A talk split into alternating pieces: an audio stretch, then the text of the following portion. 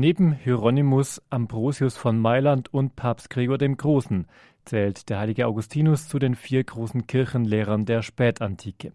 Geboren wurde er am 13. November im Jahr 354 in Tagaste im heutigen Algerien. Augustinus Aurelius war afrikanischer Römer. Sein Vater Patricius bekehrte sich erst kurz vor seinem Tod zum Christentum. Seine Mutter Monika, eine fromme Christin, sorgte dafür, dass Augustinus eine christliche Erziehung erhielt. Nachdem er in Karthago studiert hatte, wurde er bereits mit 21 Jahren Lehrer der Rhetorik in Mailand.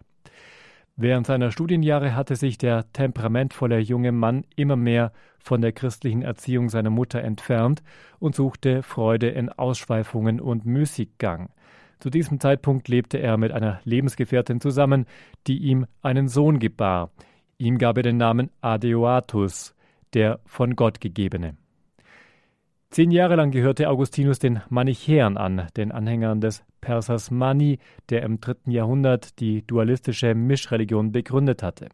Doch auch in dieser Lehre fand der gebildete Augustinus nicht das, wonach er suchte.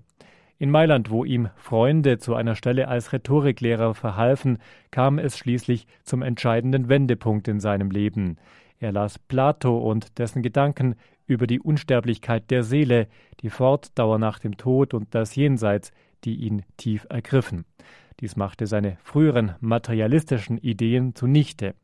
Doch noch wesentlicher beeinflusste ihn die Begegnung mit dem mailändischen Bischof Ambrosius. Er hörte mehrere Predigten des Bischofs, die wegen ihrer schönen Form großen Eindruck auf ihn machten. Auch die Heilige Schrift, die er wegen ihrer Alltagssprache bis dahin verachtet hatte, erschloss sich ihm nun allmählich. Mit immer größerem Eifer begann er sie zu lesen und nach ihrem Gehalt zu erforschen. Doch immer noch durchlitt er heftige innere Kämpfe. Es heißt, in dieser Zeit beeindruckte ihn tief die Lehre des heiligen Paulus über die Menschwerdung Gottes in Jesus Christus. Auch eine Biografie über den Mönchsvater Antonius las er mit großer Begeisterung. Doch den letzten Anstoß für seine Bekehrung gab erst ein von ihm selbst geschildertes Erlebnis. Eines Tages meditierte er im Garten seines Hauses in Mailand, als er die Stimme eines Kindes hörte, die zu singen schien Tolle Lege nimm und lies. Da schlug er das Buch des heiligen Paulus auf, das vor ihm lag, und fand die Stelle im Römerbrief, in dem es heißt Nicht in Schmausereien und Trinkgelagen, nicht in Ausschweifungen, nicht in Zank und Streit sucht euer Heil, sondern ziehet an den Herrn Jesus Christus und pflegt das Fleisch nicht zur Erregung eurer Lüste.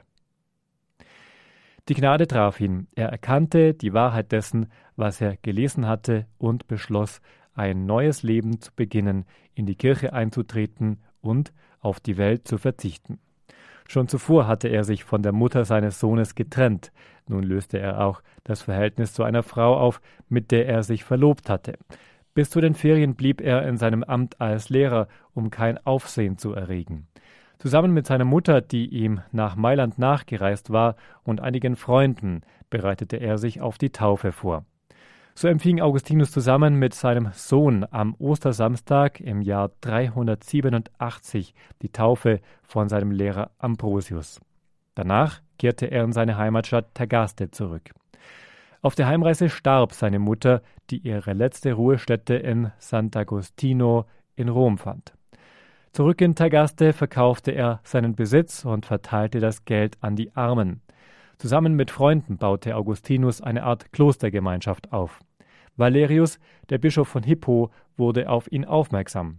Trotz Augustinus Widerstreben weihte er ihn zum Priester.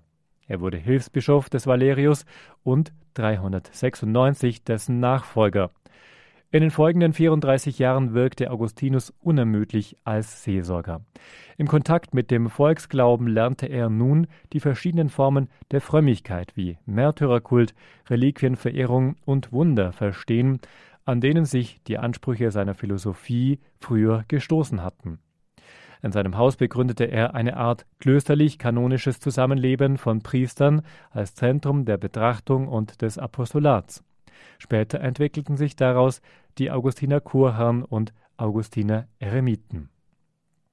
Sein Einfluss reichte weit über die Bistumsgrenzen hinaus. Schließlich war er einer der begabtesten Prediger seiner Zeit und verfasste viele Schriften, denn nicht nur das Heidentum, sondern auch die Sekten und Ketzer machten ihm zu schaffen. Darüber hinaus kam es zu verschiedenen innerkirchlichen Kontroversen um theologische Fragen. Im Rahmen eines Disputs mit den Anhängern der arianischen Lehre, die die Gottgleichheit Christi anzweifelten, verfasste Augustinus sein Werk über die Dreieinigkeit. Als Antwort auf eine neuheidnische Strömung, die die Ablösung der römischen Götter durch das Christentum für den Niedergang des römischen Weltreichs verantwortlich machte und eine Rückkehr zu den römischen Göttern anstrebte, schrieb er den Gottesstaat. Der Schatz seines Werkes, das uns erhalten blieb, umfasst mehr als 100 Schriften, über 200 Briefe und 500 Predigten. Allein an seiner Schrift Der Gottesstaat arbeitete er 22 Jahre lang. Inzwischen hatte die Völkerwanderung in Europa auch auf Nordafrika übergegriffen. Der Vandalenkönig Geiserich belagerte mit seinem Heer die Stadt Hippo. Im dritten Monat dieser Belagerung starb Bischof Augustinus am 28. August 430. Flüchtende Christen brachten Augustinus sterbliche Überreste Ende des 5. Jahrhunderts nach Sardinien. 300 Jahre später wurden sie nach Pavia überführt und in der Kirche San Pietro in Ciel d'Oro beigesetzt. Augustinus Schrifttum beherrschte die Theologie, Philosophie und Mystik der folgenden Jahrhunderte. Durch ihn wurde das Erbe der Antike in der Kirche bewahrt und die abendländische Kultur des Mittelalters mitgestaltet. Bis heute ist er einer der am meisten verehrten Heiligen der Kirche. Dargestellt wird Augustinus in Bischofskleidung oder als Gelehrter. Als Attribute trägt er Buch, Schreibfeder oder ein Herz bei sich. Eine Legende erzählt uns, wie Augustinus über das Wesen Gottes nachsinnend am Meer spazieren ging. In Gedanken versunken war er schon eine Weile gegangen, da sah er am Strand ein Kind, das ganz dicht am Wasser kauerte. Augustinus wurde neugierig, er ging leise hin, um zu sehen, was das Kind da tat.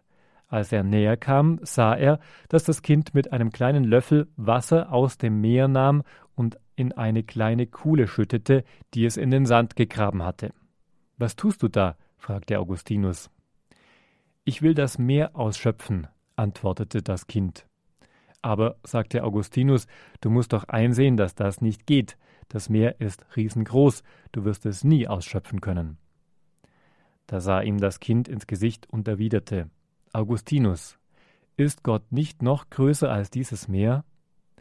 Und doch versuchst du mit deinem begrenzten Verstand den unendlichen Gott zu verstehen, so wie ich mit meinem kleinen Löffel das Meer auszuschöpfen versuche, das immerhin endlich ist. Da erkannte Augustinus plötzlich, mit wem er gesprochen hatte. Doch im selben Moment, so berichtet die Legende, war das Kind verschwunden.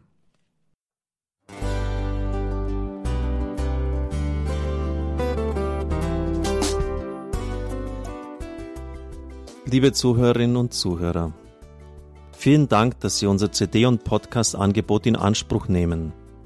Wir freuen uns, dass unsere Sendungen auf diese Weise verbreitet werden. Dieser Dienst ist für Sie kostenlos. Für uns ist er allerdings mit einem nicht unerheblichen finanziellen Aufwand verbunden. Deshalb sind wir für jede Spende dankbar.